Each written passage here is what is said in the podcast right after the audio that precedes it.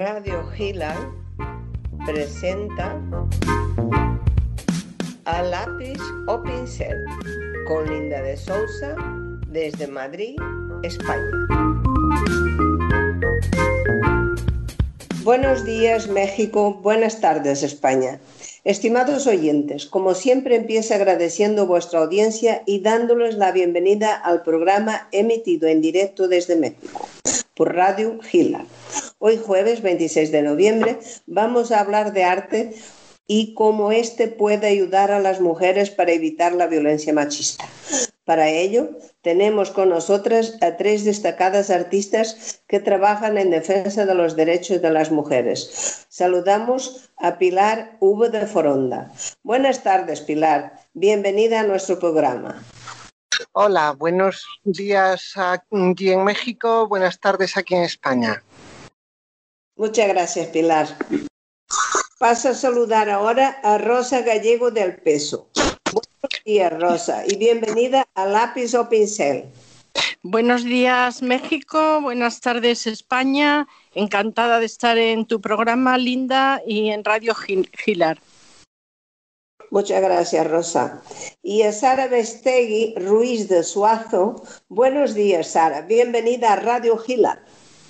Buenos días y buenas tardes a todos. Sí, para nosotros ya es buenas tardes y te he dicho buenos días, pero bueno, una vez saludadas nuestras invitadas, os las voy a presentar. Empiezo con Pilar V de Foronda.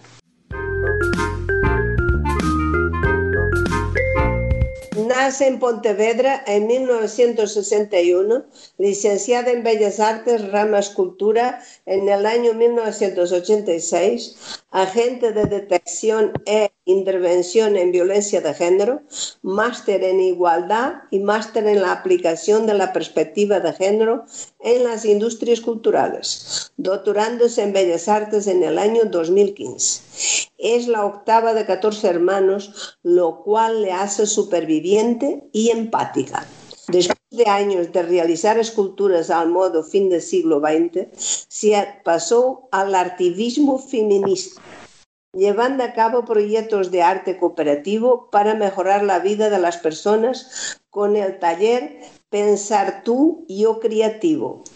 Ahí es donde una buena amiga le dice que mezcle todas sus sabidurías caleidoscópicas para, a través de la reflexión, pensar, pensarnos las violencias que nos atraviesan. Su objetivo en la gestión cultural es feministear la cultura, si no, esta gestión carece de sentido. En colaboración con MAV, Mujeres en las Artes Visuales, de la que también es socia, Caixa Forum y Clásicas y Modernas, de la que fue secretaria general durante tres años, coordinó junto a Laura Freixas el ciclo Ni ellas musas ni ellos genios, desde donde lograron poner en el pensamiento colectivo la idea de la deconstrucción de la figura de la genialidad como algo inherente a la masculinidad. Asimismo, puso en marcha el pequeño ciclo del Iguala Teatro en el Corral de Comedias de Alcalá y los ciclos de pensadoras del Centro de Estudios Políticos y Constitucionales. Sobre su obra artística podéis curiosear en www.foronda.es, pero os advierto que aún está en construcción. Alguna vez no se puede ver. Querida Pilar, ¿Qué fue lo que te llevó a implicarte tanto en conseguir dar visibilidad a las mujeres artistas? Pues probablemente el hecho de que eh, en algunos momentos de, mi primera parte de vida profesional eh, me pensé la primera escultora de la historia porque no había estudiado en, la carrera de Bellas Artes que hubiera mujeres en la historia del arte. yo no encuentro a Camille Claudel hasta que tengo 35 años y no encuentro a María Luisa Roldán, la Roldana hasta que tengo 40. Y ya ahí empiezo una investigación más exhaustiva y la empiezo en mi tiempo de ocio.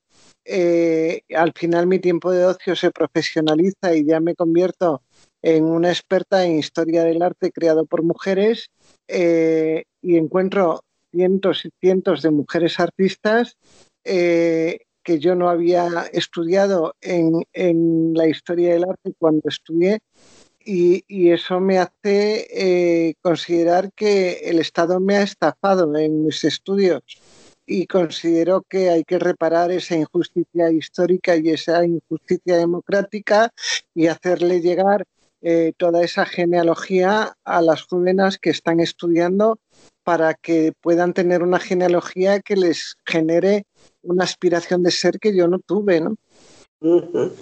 Muy bien, desde luego me parece una idea genial. Oye, ¿tú crees que perjudicó el COVID-19 a la violencia que sufren las mujeres en nuestra sociedad, haciendo que esta aumentara? Yo creo que sí, que sin duda, que ha sido un regreso al espacio privado y, probablemente estén sucediendo muchas cosas que no sabemos y que son muy difíciles de sacar de nuevo a lo público. Por más que estemos las mujeres que tenemos conciencia feminista intentando que se sepa, es muy difícil lo que sucede entre cuatro paredes que trascienda esas cuatro paredes. Es muy complejo y este confinamiento no nos ayuda. Ya, eso es, es, cierto. Bueno, en la segunda parte profundizaremos en el tema y ahora paso a presentar a Rosa Gallego del Peso. Nace en Betera, Valencia, 1955, artista visual multidisciplinar, especialista en arte terapia psicoanalítica. Durante 16 años ocupó varios cargos en la Asociación Española de Pintores y Escultores, nueve años como vicepresidenta y siete repartidos entre delegada de arte y bibliotecaria. Directora de asesoramiento artístico en Feria de Art Fine y en el Museo Arte y Cultura en Madrid, Jurado de arte en premios nacionales, curador y promotora de proyectos artísticos, crea e imparte 10 años la beca Rosa Gallego para impulsar el arte infantil en Pinta Pozuelo. Realiza fotografía creativa y documental. Mostró obra en el Museo Thyssen-Bornemisza. Su labor artística ha sido largamente premiada. Quiero destacar el premio extraordinario Reina Sofía, dos veces consecutivas y el Premio Ayuntamiento de Madrid Área de las Artes, entre muchos otros. La ONED editó el libro Diseño de Programas y Arte frente a la Violencia de Género con su exposición Pertenencias. Expuso arte contra la violencia machista en Casa de Vacas de Madrid, el Ayuntamiento de Navalcarnero y en Mallorca en Consellería de Presidencia, Cultura e Igualdad, Casal Solleritz, Parlamento de las Islas Baleares, Archivo del Reino y en el Consejo de Mallorca. La doctora Mercedes Herrero descubrió su obra en la exposición Perfiles de Mujeres, organizada por la Asociación de Mujeres Progresistas de Retiro, y le propuso itinerarla por HM, Hospitales de España, para dar apoyo a mujeres con cáncer de mama. Trabaja arte en prevención y contra la violencia en las mujeres impartiendo talleres formativos. Ha realizado 105 exposiciones de tema feminista. La primera individual fue en 2004, incorporando instalaciones y performance en 2015 a su obra. Esta se encuentra en diferentes museos e instituciones públicas y privadas, haciendo parte de importantes colecciones de artes. Gallego del Peso expuso en Alemania, Austria, Bruselas, Francia, Italia, Mónaco y Portugal en Europa, y Argentina, Estados Unidos, México y Venezuela en Latinoamérica. Querida Rosa, ¿qué aporta el arte feminista a la sociedad y sobre todo a la liberación de las mujeres?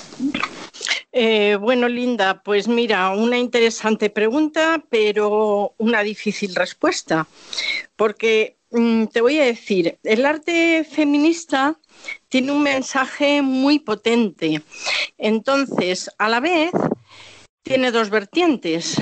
Tiene una vertiente que la sociedad la acepta. Yo, por ejemplo, si me remonto a mis exposiciones, pues veo que incluso alguna tarde he ido a, pasar por la sala y me encuentro que me da el conserje, tiene estas hojas aquí que la han dejado y me dejan mm, pues en folio sin meter en sobre ni nada y, me están diciendo gracias por la exposición porque es muy necesaria porque este mensaje tiene que llegar al público es necesario gracias por la valentía de, expresarlo y, bueno ese es un lado no que ves que, sí que llega al público y que está haciendo una gran labor en la sociedad. Luego tienes otro sector que lo ven, que a lo mejor dicen, pues bueno, es que esto no es necesario, porque claro, dices, bueno, no es necesario para usted, pero desde luego para la sociedad, para las mujeres, y no solo para las mujeres, para la sociedad, para educar en igualdad, que es tan importante, porque este movimiento feminista y lo que estamos haciendo las artistas, es intentar que la gente que ve la exposición, tanto hombres como mujeres, porque yo he tenido bastantes hombres en la exposición que me han dado las gracias por las, por las exposiciones, con lo cual lo que estás haciendo es educar en igualdad, o sea, eh, mm, estás educando a la sociedad para que las personas eduquen luego a sus hijas y a sus hijos en igualdad, que tan importante es a los unos como a los otros, ¿no?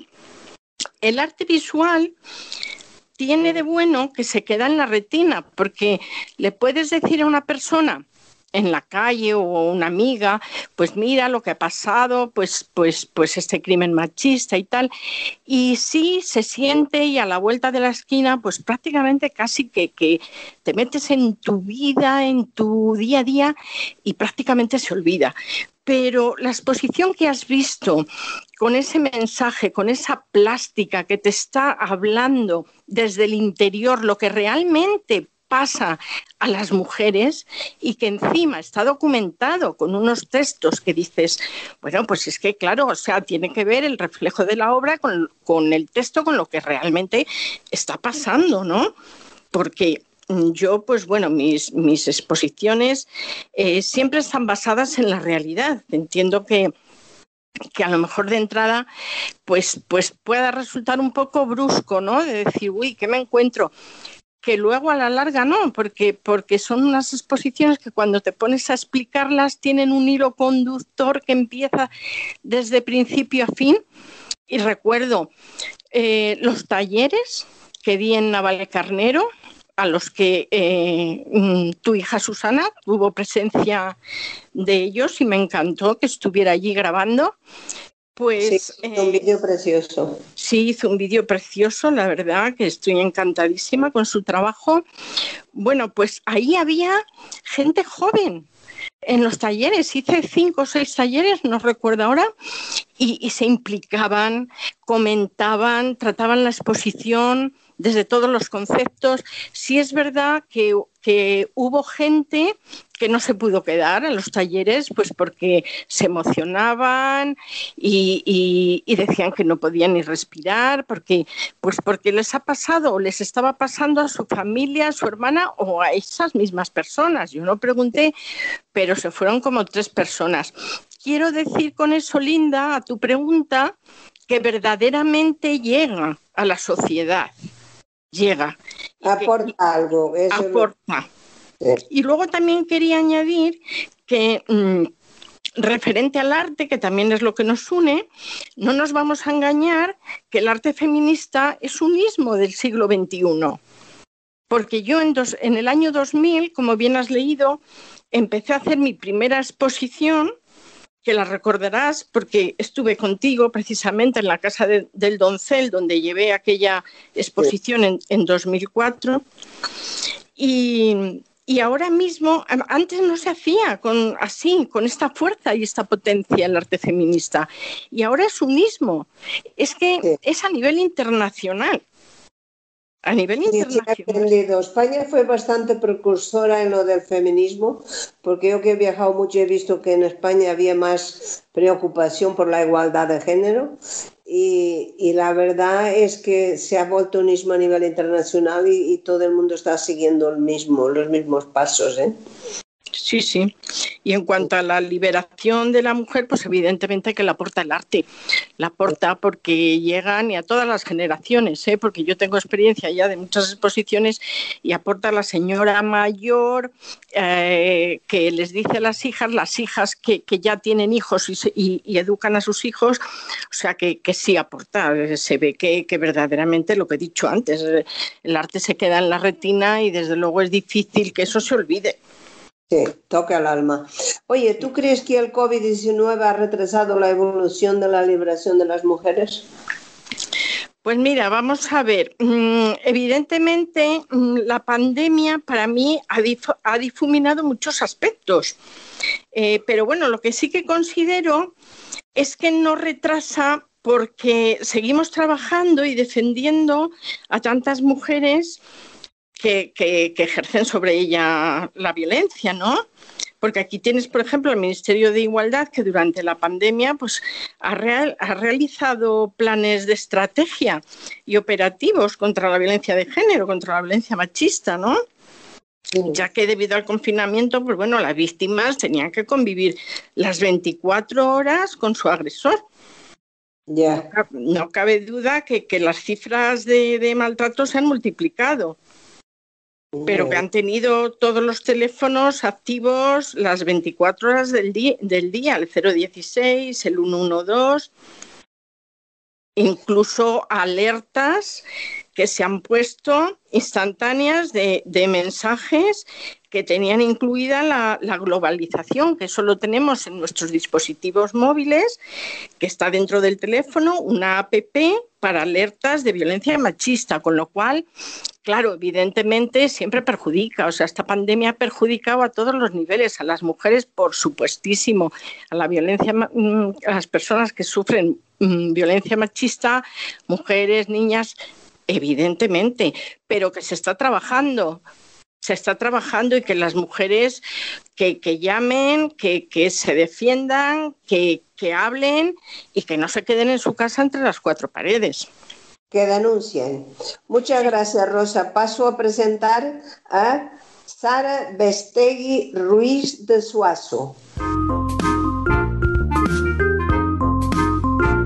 Nace en Beasain en 1948, empieza en 1978 estudiando historia en la UNED y en el año 2003 la trayectoria profesional de Sara Bestengui da un giro de 180 grados.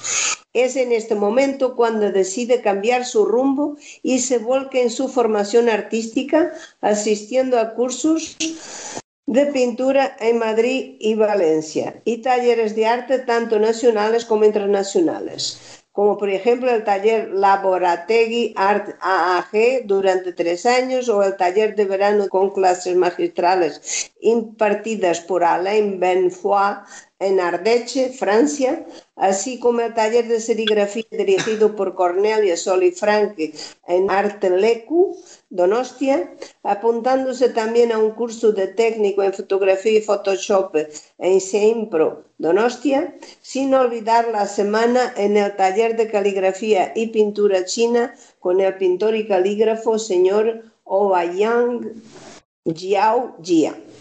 Más tarde, en 2007, también retoma otra de sus grandes aficiones, la fotografía. Desde 2011 incluye dentro de sus prácticas la instalación y el vídeo. Ha obtenido diferentes premios y distinciones. Destaco el primer premio del duodécimo concurso de pintura de la Asociación Artística de Guipúzcoa, forma parte de la Junta Directiva y es cofundadora de la Asociación Internacional de Mujeres Artistas Empoderarte.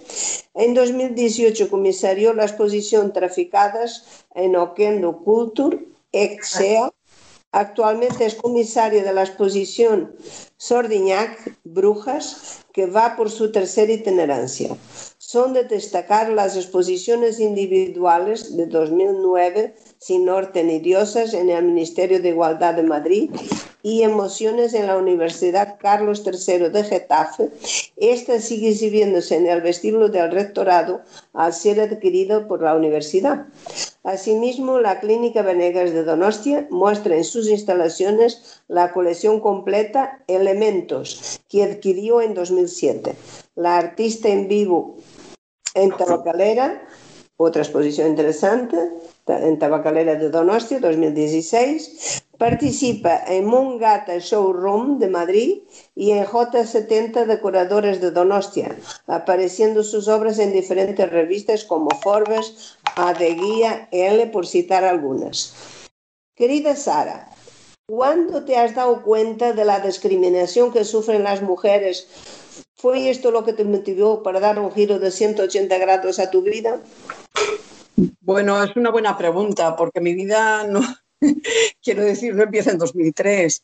Y precisamente yo quiero aclarar esto. Yo no tengo una formación reglada y hago además hincapié en ello porque creo que a mí esto, bueno, pues es algo que Em, desde niña me gustaba mm, todo lo que tenía que ver con pintar, dibujar, etcétera, pero fueron por otros derroteros eh, los caminos que me vi, digamos, obligada a elegir, porque no es lo mismo vivir en un Madrid o en una capital que vivir en un pueblo de provincias. Y más en aquel momento, ¿no? Eh, entonces, pues vamos, eh, mi profesión no fue esa, eh, sino que fue otra. Estuve dentro de, lo que es la empresa privada. Y, bueno, y ahí adquirí muchas experiencias, pero también en mi vida personal. Y en mi vida personal lo que vi es que había pues muchas desigualdades y, no solo eso, ya en el momento en el que eh, pues eh, tienes como objetivo ¿no? que crear una familia, te parece que eso va a ser eh, el sumum y que ahí vas a encontrar la felicidad, pues te encuentras que los problemas pueden llegar a ser muy grandes, ¿no? Y ahí es donde probablemente si no sea al menos el modelo que teníamos antes, no era precisamente muy igualitario, ¿no?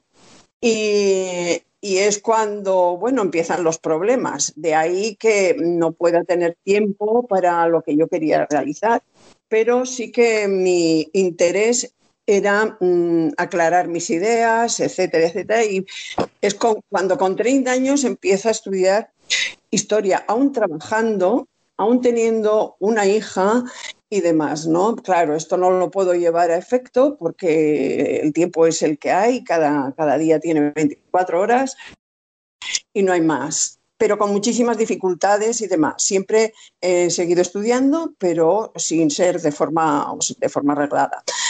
Eh, mi situación personal va empeorando y, veo que además no solo no tengo tiempo para lo que a mí me gustaría hacer, sino que tienes que eh, afrontar otras dificultades, ¿no? La vida no fue fácil para mí y ni tampoco para mi familia, sobre todo para mis hijas.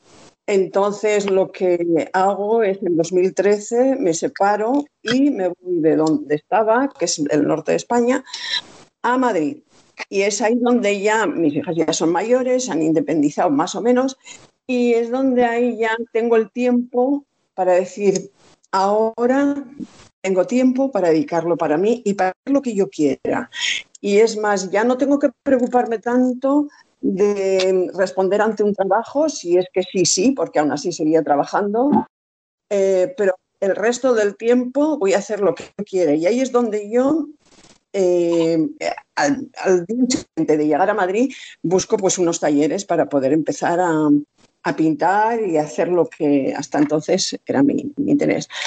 En este momento, cuando llego a Madrid, eh, me encuentro, y esto es, ha sido para mí crucial, a unas feministas, y voy a, voy a nombrar a Ana María Pérez del Campo, que es precisamente una de las mujeres que a mí me, me ha marcado, ¿no? Y es cuando vio el primer cuadro que había pintado, que, bueno, era un cuadro, era, en realidad era una copia, eh, me dijo, ¿sabrás lo que tienes que hacer? Y dije, pues no sé, tienes que pintar, pero si eres capaz de hacer así el primer cuadro, madre mía, ¿qué es lo que tiene, qué es lo que hay ahí, no? Y yo entonces me pareció, bueno, exagera. Pero lo cierto es que si empezó primero como una afición, luego llegó a ser pues mi modo de vida. Tanto es así que ya pensé en un momento dado eh, que dedicarme a ello.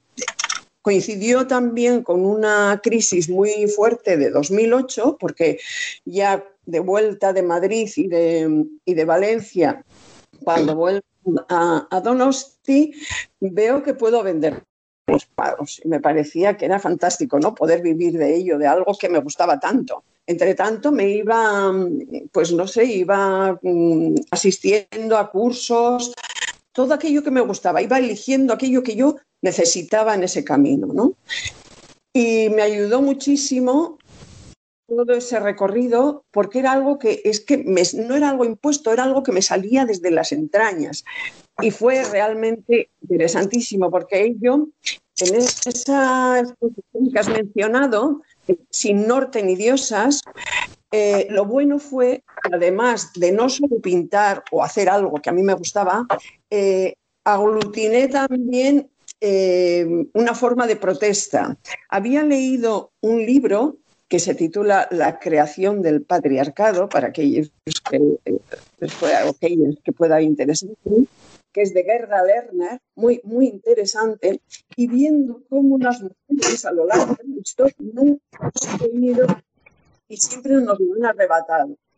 Eh, para mí unir eh, la lucha por la igualdad y contra la violencia machista es algo que vamos, eh, yo creo que ahora ya es muy difícil para mí separar una de la otra, ¿no? Incluso hasta en mi forma de vida, ¿no? Eh, porque es algo tan necesario, tan necesario y que, que, tanta gente sufre por ello, que cuando ves a tantas mujeres que son además que no, que no que ellas están padeciendo este tipo de, maltrato, ¿no? Que es desde el más eh, pequeño al más grande de todos, que ya es ya la muerte, ¿no? Como ayer eh, celebramos este día, que por cierto quiero hacer, acaba de llegarme por, por WhatsApp un texto que me ha dejado digo, no es posible todavía que esto suceda, ¿no? Y es un niño que en la clase de una amiga mía hoy ha pedido un minuto de silencio por Maradona. Mira, lo siento mucho, le ha dicho ella, pero es que ayer se celebró el Día Internacional contra la Violencia hacia las Mujeres y nadie dijo de guardar un minuto de silencio por estas víctimas, que por cierto, en España, ayer y en feminicidio.net decían que eran ya 80 este año, ¿eh? 80, ni, en mujeres y niños. Entonces, Sí, es, algo que, claro, la gente es que piensa que todavía estamos aquí pensando que son hombres que, bueno, que, ¿cómo decirte? Que no tiene nada que ver con la sociedad, que no es una cuestión política. Y mira, el arte es político y, hay que, hay, nosotras como artistas tenemos que hacer que nuestra obra tenga un significado y que la gente pueda llegarle lo que queremos contar. Por eso nosotras en Empoderarte lo que hacemos, eh, organizamos exposiciones que ahora mismo, como tú bien has dicho antes, es la tercera itinerancia. Estamos haciendo la exposición Sorguiñac Brujas y cada una de nuestras socias, entre a todo esto, las, dos, las otras dos componentes aquí de esta charla también lo son, son socias de, de Empoderarte, eh, y les saludo desde aquí a las dos y les doy un gran abrazo. Eh, entonces, todas nosotras lo que hacemos es leer unos textos que van sobre el tema que estamos tratando, ¿no? Y a partir de ahí, cada una hace una obra. Y esa obra luego, pasando ya a los criterios de las eh, comisarias, es expuesta en una, en una exposición, en este caso está dando aquí la vuelta por Euskadi y eh, es muy interesante el tema. Siempre, además, nos encontramos con que siempre se ha hablado de las brujas, pero mm, poca gente lo tiene claro qué es lo que sucedió con ellas, ¿no? Y mm, entonces el, el que tenga un relato es tan importante como el arte mismo, porque añade muchísima claridad y lo que la gente cuando lo ve y sale de allí sale diferente. Y creo que con esto, pues no sé si he, comentado como... Sí, tú estás aclarado y como luego tenemos la segunda parte donde charlaremos, puedes ampliar un poco más. Yo te voy a ser tu segunda pregunta aquí es, ¿se vive en el País Vasco la violencia machista con igual intensidad que en el resto de la península, sobre todo en esta época de pandemia? Bueno, mira, yo una vez recuerdo que llamando a un teléfono de, ayuda, eh, oí que decía, eh, mira, no, es que en aquel momento el Lendakari, que es como el presidente, bueno, no es como, es el presidente, digamos, de, Euskadi. Sí, del País Vasco, eso es, del País Vasco. Dice, no, mm, mira, mm, no, no, no, aquí no creen que debemos hacer demasiado, esto era hace mucho, ¿eh? eh porque es que como es un matriarcado, dije, no me lo puedo creer que me estés diciendo esto.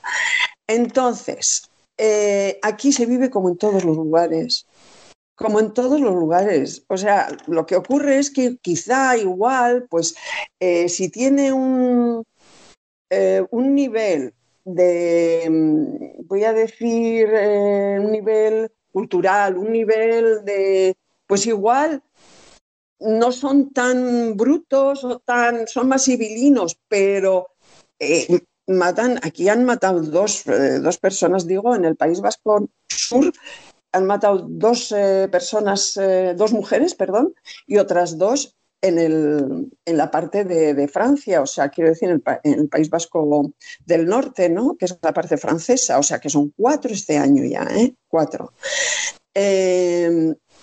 yo creo que esto es, es difícil de, de saber y, y no creo que con la que, el hecho de eh, primero, para evitarlo, lo que hay que hacer es sensibilizar. ¿eh? sensibilizar a la. Y aquí sí que es cierto que se hace bastante, ¿eh? sí que se lucha por ello, pero todavía hay como, no sé, la gente no le entiende como propio, lo entienden como algo ajeno, como alguien que le pasa a esos que les pasa, ¿no?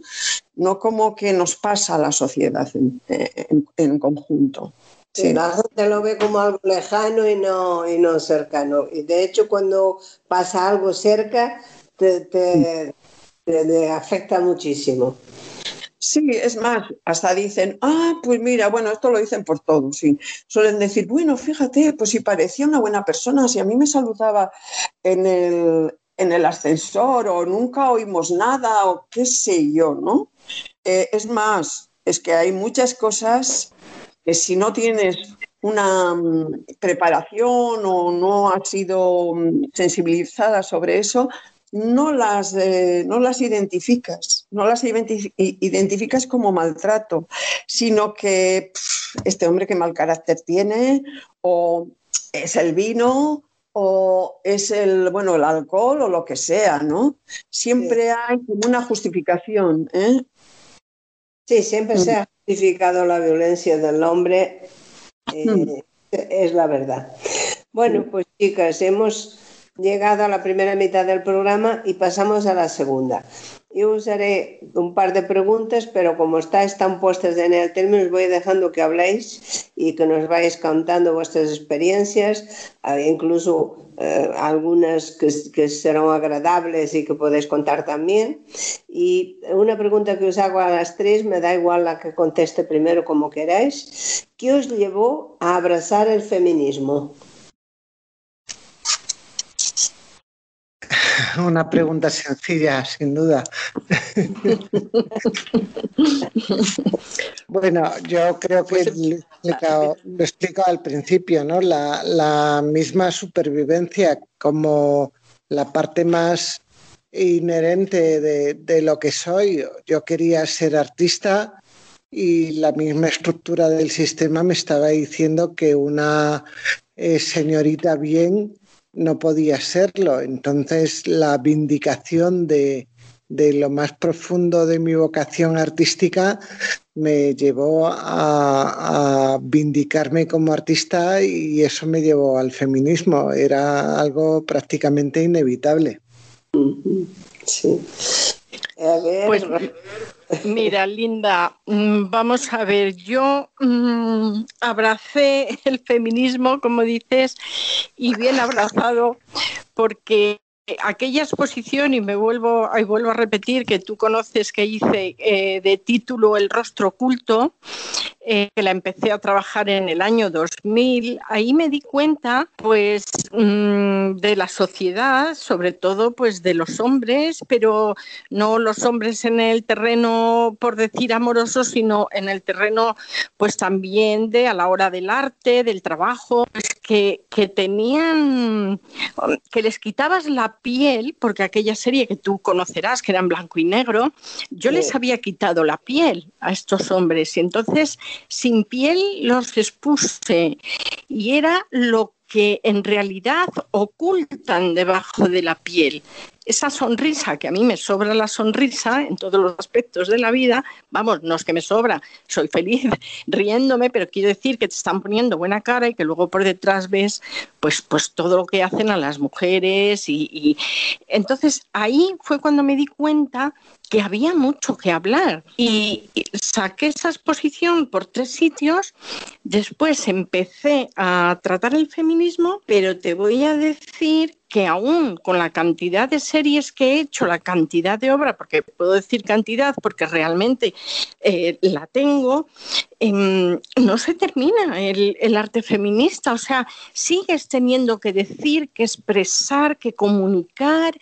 Y, y yo, por ejemplo, me encuentro muy a gusto, ya sabes que tengo otras disciplinas artísticas que a veces compagino, las llevo en paralelo, pero mm, me encuentro a gusto porque sé que tengo mucho y, mucho que decir todavía.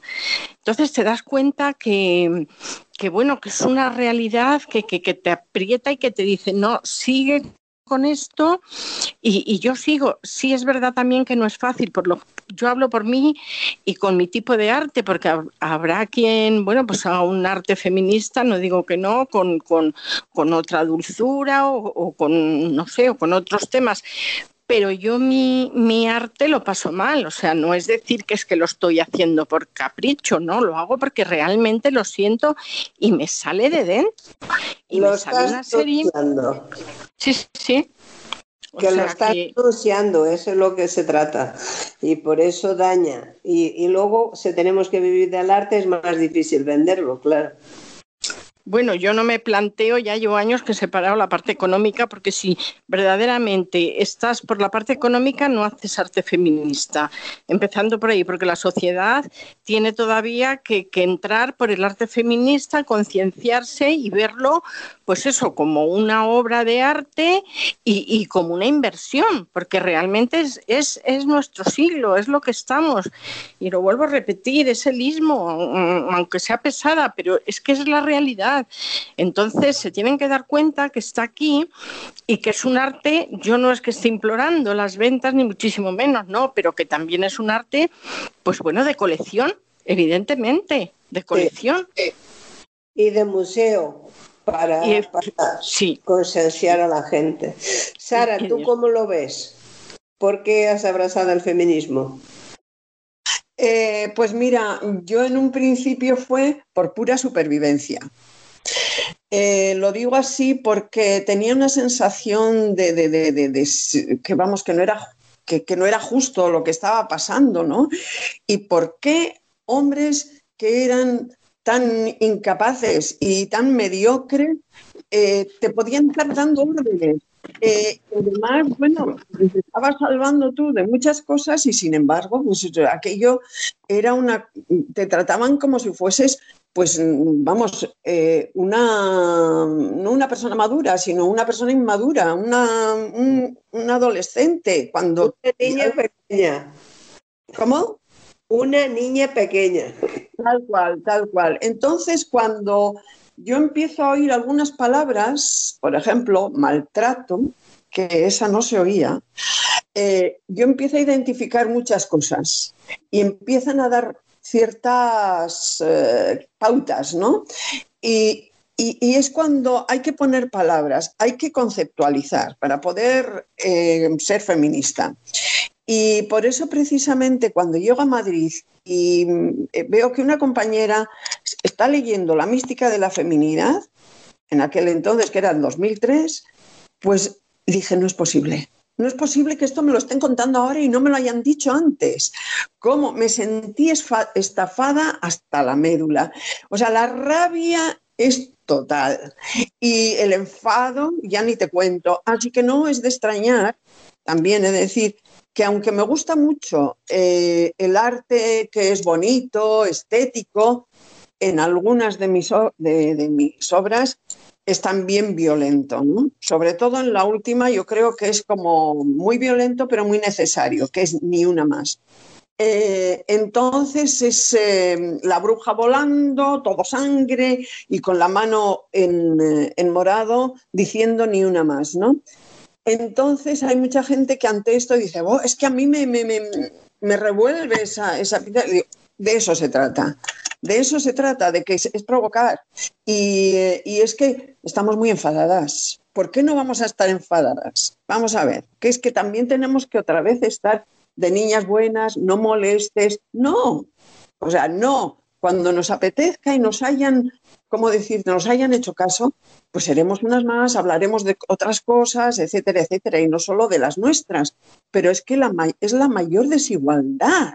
Somos más del 50% y todavía hay mujeres, yo digo, si es que solo las mujeres, solo, fíjate, si solo las mujeres fuesen conscientes de esta desigualdad, no nos hacía falta nada. Al día siguiente ya estábamos todos que tendríamos que estar ocupándonos de otros temas que son que también hay que llegar a conseguirlos, ¿no? Y que por otra parte el feminismo también está en ello, ¿eh? Eh, pues desde el, no sé, el racismo, en fin, mil cosas más, ¿no? Eh, que, que, también pues nos preocuparía a todos y a todas. Y en este caso, a, las, a las mujeres nos mueven muchas cosas, nos mueven eh, todo lo que es nuestros hijos, nuestras, eh, el medio ambiente, en fin, siempre hemos eh, llevado a, vamos, porque es que lo, lo identificamos como algo propio y nuestro y que somos parte de la naturaleza, ¿no? Entonces, este es, yo creo que la sensación de estafa y de luchar porque esto, pues algún día lleguemos, no sé si nosotras lo veremos, no creo que, creo que no, pero no se puede hacer otra cosa. Una vez de ahí que, como dicen, te pones las gafas moradas, ya no puedes hacer otra cosa, ya no puedes mirar a, a otro lado, ¿no?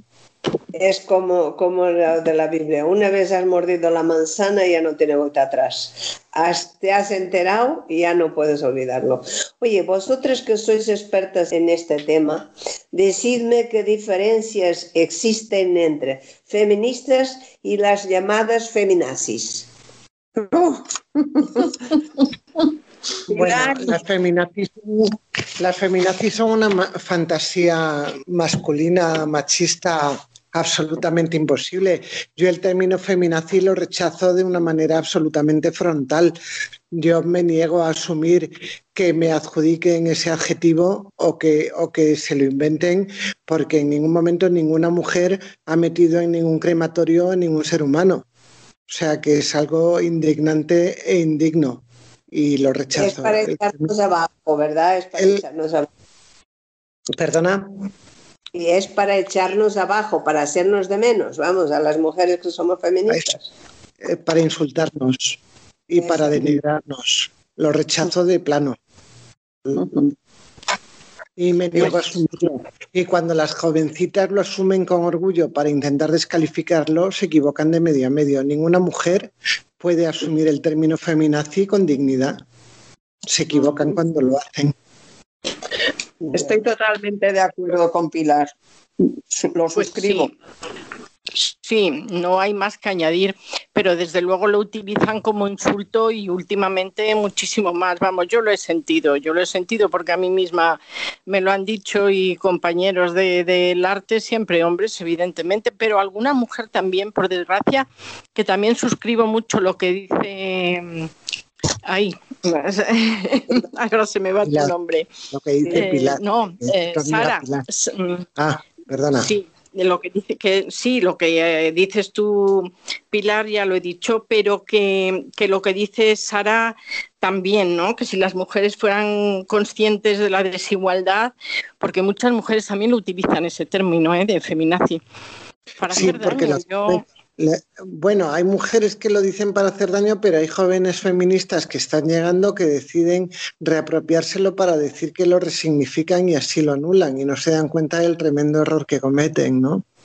Y luego hay otra cosa que mucha gente dice, bueno, es que hay, hay feminazis, dice, entonces yo con, ese, con las feminazis no, dice, yo soy feminista, pero con las feminazis no, no. Y yo digo, bueno, tú ni eres feminista, ni sabes lo que es el feminismo, por lo menos entérate, porque si, si supieses un poquito de feminismo ya no hablabas así con las feminazis, ¿no? Como si las feminazis fueran una secta. Es que no, es que no lo entiendo.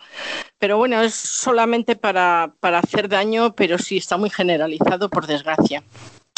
El feminacismo no existe y el patriarcado es tremendamente listo y esconde la, la, filosofía y la genealogía feminista, de modo que no hay acceso a los estudios feministas con facilidad porque no están dentro de eh, los estudios de la ESO, ni los estudios de primaria, ni los estudios básicos. Eh, no es fácil acceder al conocimiento feminista. O, tienes nociones o no sabes lo que es el feminismo en principio porque no se accede a ellos. No están dentro de lo que es el conocimiento básico. Entonces, la gente no sabe de lo que habla cuando habla de feminismo, no porque sea analfabeta, sino porque el patriarcado es muy listo y sabe muy bien lo que hace, ¿no? De manera que cuando la gente dice yo no soy feminista, no sabe lo que está diciendo y a veces cuando la gente dice soy feminista y acaba de llegar, tampoco sabe lo que está diciendo. No por ignorante, sino porque el patriarcado tiene una estructura muy bien armada para que no podamos emanciparnos, que es lo que es el feminismo fundamentalmente, la emancipación de las mujeres, ¿no? Claro, evidentemente. Lo has dicho muy bien, Pilar. O sea que no hay más que decir. luego, luego, luego te pago, luego hablamos. ah, tenéis que hablar aquí y, y, hacernos partícipes de lo que, de lo que sentís Mm. Y, de, lo que, cómo lo vivís, porque por ejemplo ahora vemos mucho en las noticias que hay mujeres que dicen que el hombre tiene que ser también homosexual y todas esas cosas hacen que haya gente, mujeres, que, que tengan un poco de miedo del feminismo y de, de, aceptar que son feministas. Yo me acuerdo de cuando yo empezaba hace unos años, me miraba con un poco de comiseración como si yo fuera un bicho raro por ser feminista. Mm. Bueno, la pandemia ha hecho mucho daño, no sé qué, pensarán nuestras mm, mis compañeras, porque os acordáis, en la, en la anterior manifestación 8M, pues ahí ya tuvimos muchos problemas las feministas en la manifestación. ¿Os acordaréis? con, con, el colectivo. Claro, con el que nos quieren anular y tal. Y, parece que el COVID, el COVID pues mm, anuló un poco eso, que sí que es verdad que salió en, la televisión, porque yo lo vi dos veces, pero eso se quedó ahí y ya no se habló más. Y lo venimos arrastrando, que si teníamos poco las feministas, pues ahora tenemos este colectivo que se nos suma. Difama que a lo que da, yo creo que eh, somos la mitad más dos de la población, somos el 52%. De, este de este 52%, lamentablemente, solo tiene acceso a un ordenador personal el 2%, con lo cual somos un 52% bastante desinformado. Eh, todavía nos queda mucha, pelea para, para, llegar al poder. Somos un 52% con muy poco poder. Eh, nos, queda, nos queda mucha tarea por hacer y hay, y hay mucho que trabajar. Eh, pero no creo que se nos borre con tanta facilidad. Yo creo que, hay que seguir peleando y la pelea que da el feminismo no es una pelea violenta en ningún caso. Es una pelea, es una carrera de fondo y que requiere mucho tiempo, mucho estudio, mucho trabajo y sobre todo mucha autodefensa. Y, mucha educación de los jóvenes y de, la, de, los que están a nuestro alrededor. Dar ejemplo. Efectivamente. Además, yo creo que hay algo que es fundamental y que deberíamos exigir, y es que por, en, bien en la ESO, yo empezaría ya por la ESO, por los libros de texto, en, los cuales, o sea, se mm, mostrase lo que es la historia del movimiento feminista y qué es lo que se pedía y todo, o sea, empezar a conocer lo que es el feminismo. Así como se están estudiando en este momento ya otras filosofías, tendría que saberse qué es el movimiento feminista. Y es más, en todas las eh, carreras en las cuales, como por ejemplo son en este caso jueces, abogados, em, dentro de la salud, etcétera, etcétera, tendrían que tener una preparación y una cualificación acerca de cómo funciona lo que es la violencia eh, contra las mujeres y qué consecuencias tiene, porque produce enfermedades, porque se silencia, porque además cuando vas a los juzgados te, te revictimizan de nuevo, eh, no te creen, seguimos con, lo mismo, si es que el maleus maleficarum, eso y me alegro.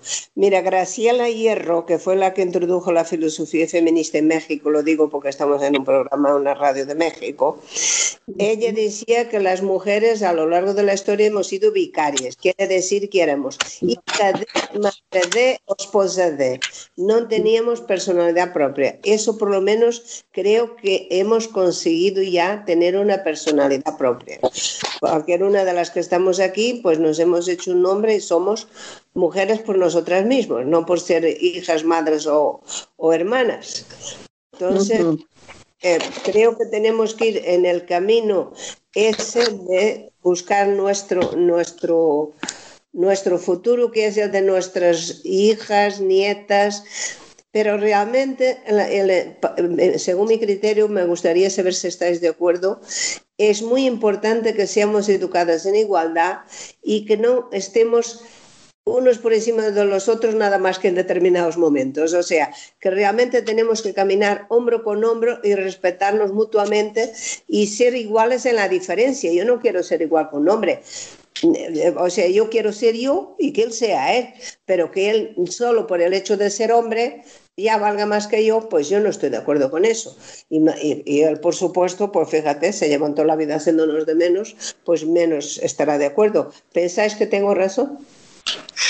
Claro, pero precisamente eh, para que esto tenga lugar eh, tiene que suceder esto que estaba defendiendo Sara, que es que se termine la violencia cultural que supone que es que nuestra genealogía no se refleje en los libros de texto y en la educación.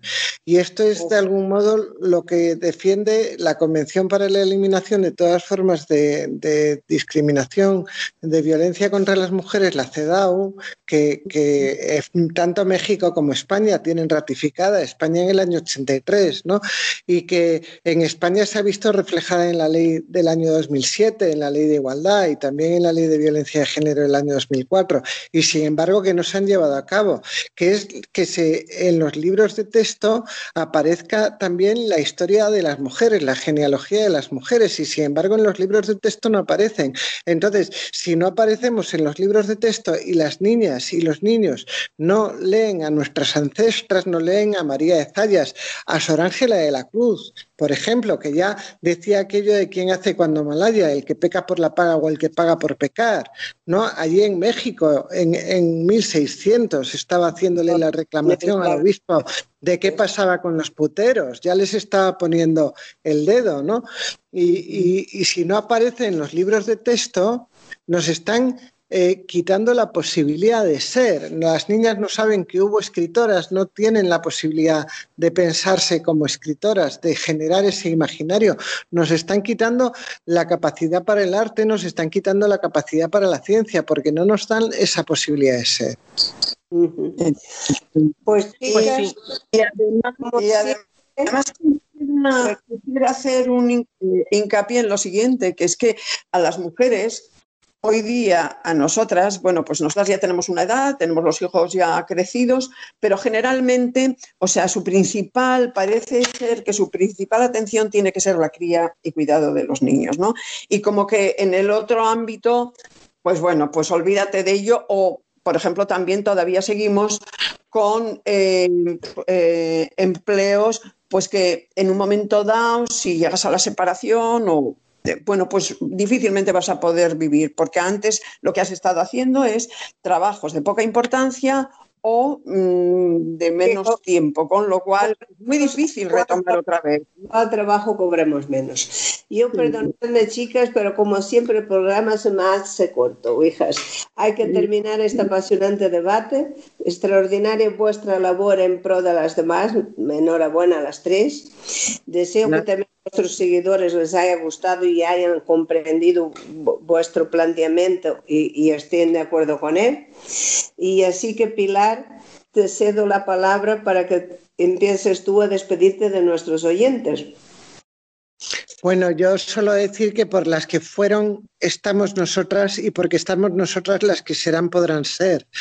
Muchísimas gracias, Linda, por contar conmigo y un abrazo inmenso, Sara, un abrazo inmenso, Rosa, un abrazo inmenso, Linda. Seguimos. Gracias. Bueno, pues yo Querida Rosa, ahora tú. Pues yo voy a cerrar diciendo que educar en igualdad desde las aulas, que creo que es nuestra lucha se va a ver recompensada en estas nuevas generaciones. Y bueno, nada más que agradecerte, Linda, por el programa, fenomenal, por la difusión. Y gracias también a mis compañeras, que son dos pesos pesados. Y, muy bien por, por compartir micrófono con ellas. Encantada, Linda. Muchas gracias. A ti, Rosa. Estimada Sara, te cedo el micrófono para que te despides de nuestra audiencia. Vale, muchas gracias.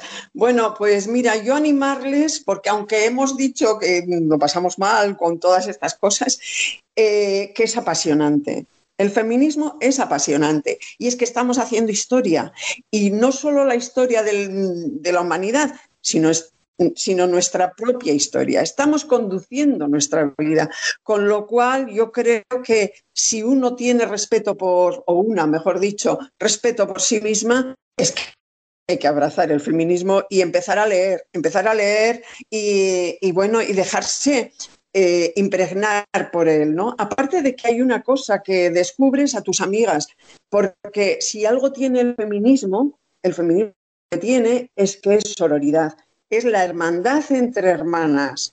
Y bueno, pues dicho esto ya, Linda, muchísimas gracias por esta oportunidad y me ha encantado estar con Pilar y Rosa, que somos muy, muy, muy amigas, pero la distancia y sobre todo ahora que no podemos eh, acercarnos a Madrid ni ellas tampoco a Donosti, pues es muy grato oírles, ¿no? y compartir. Bueno, pues nada, buenas tardes o noches o días. Sí, pues también tenemos oyentes por la noche. Bueno, estimados seguidores, daros las gracias por estar ahí jueves tras jueves escuchando nuestro programa. Señoras, señores, gracias por escucharlo. Os mando, como siempre, un fuerte abrazo y un beso. Buenos días, buenas tardes, buenas noches. Hasta siempre.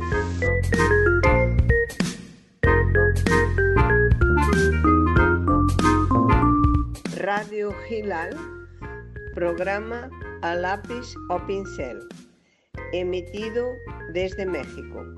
Muy buenos días.